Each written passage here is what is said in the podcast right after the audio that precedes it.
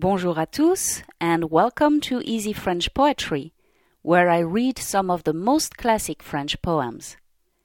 I will read them twice, once slowly, so you may repeat after me, and once at a more natural reading pace. You will find the transcript of the poems on my website, FrenchToday.com. Visit FrenchToday.com to find unique and reachable audiobooks and masterclasses for all levels. You will also find the Easy French Poems Readings and Analysis series, where I read, paraphrase, and analyze simply, using everyday French, the most famous French poems, and then talk about their author's life. This series is a great way to improve your French vocabulary and pronunciation while learning about French culture. Le poème d'aujourd'hui s'intitule Sur une morte et je vais le lire deux fois, une fois lentement, une fois plus rapidement.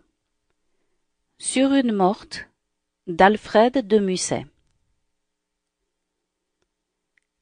Elle était belle, si la nuit qui dort dans la sombre chapelle où Michel-Ange a fait son lit, immobile, peut-être belle.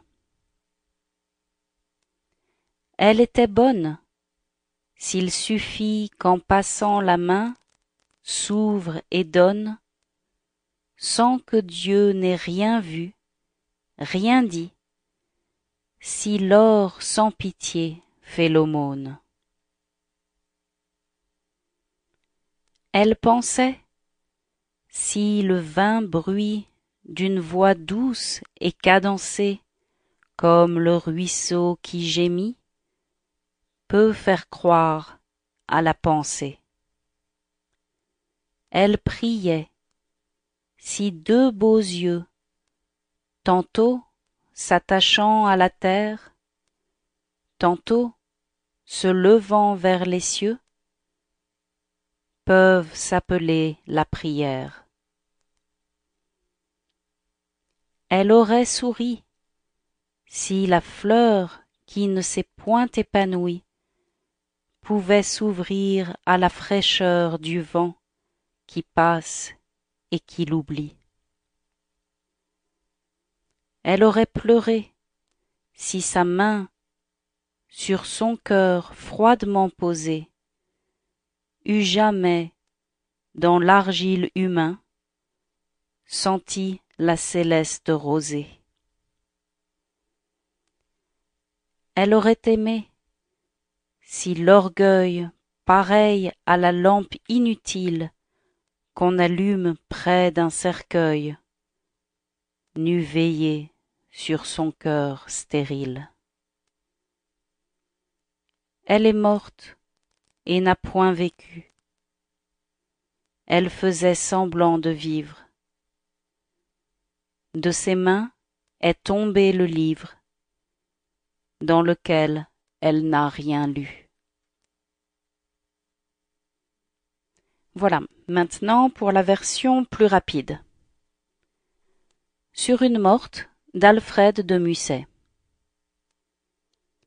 Elle était belle, si la nuit qui dort dans la sombre chapelle où Michel-Ange a fait son lit, immobile, peut être belle. Elle était bonne, s'il suffit qu'en passant la main s'ouvre et donne, sans que Dieu n'ait rien vu, rien dit, si l'or sans pitié fait l'aumône. Elle pensait, si le vain bruit d'une voix douce et cadencée, comme le ruisseau qui gémit, peut faire croire à la pensée. Elle priait, si deux beaux yeux, tantôt s'attachant à la terre, tantôt se levant vers les cieux, peuvent s'appeler la prière.